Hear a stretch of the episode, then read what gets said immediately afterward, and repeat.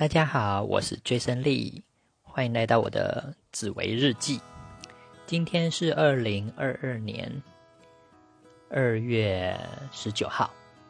现在的时间是下午三点二十分。我今天想要谈的话题是生平第一次这样子出名，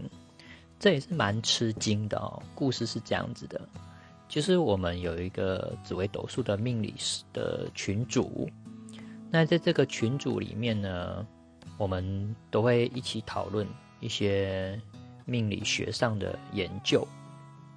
那我们会有私底下那在那个记事本上面会会有人可以说啊，提供一些想法啦，或者是提供一些自己的研究。那我也没有刻意的要出名啊，也没有刻意的要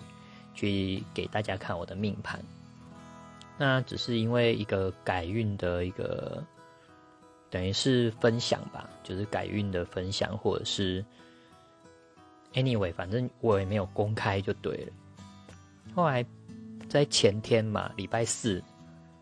前天礼拜四的时候，整个命理群组呢，整个炸锅，都在讨论我的事情，不断的在找我。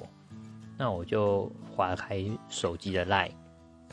发现很多人好奇我的命盘，我就觉得诶很吃惊，为什么？然后大家很多高手在上面，比我厉害的高手很多都在上面，然后主动好奇我的命盘。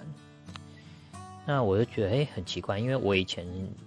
大家如果有听我的节目的话，应该知道我以前算命的次数蛮少，大概只有三次。那这三次呢，都都讲我的命非常好哦，好到可以。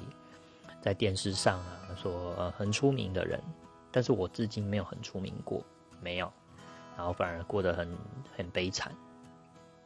结果这个群组上的一些紫微斗数的高手，就点出我的运势从小到大就是烂，他们没有看过这么烂的，然后做什么事情都不对，而且平均每三年就会发生一件大事。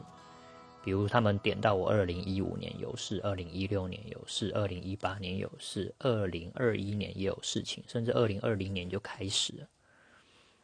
对这个，我觉得看了他们的分析呀，我才发现这个比较像我，反而不像我以前去算命的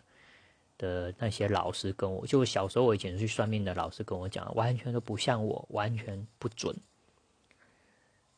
那。我也是受宠若惊啊，突然有点震震惊，因为我原本想说，这世界上至少至少是在呃学术的命理呃紫微斗数的学术群组上，至少应该也有人比我更差。我没有料到自己会是这个群组里面差到这么出名的，但是也因为这些很厉害的高手们分享了他们怎么去分析啊。让我又重新更认识自己，确实是有他们点出我的问题。好啦，这就是我是蛮吃惊的哦，因为生平第一次这样子出名啊，有点诡异，所以就想说，呃，录个音纪念一下。以上没什么特别重要的事情，See you next time，拜拜。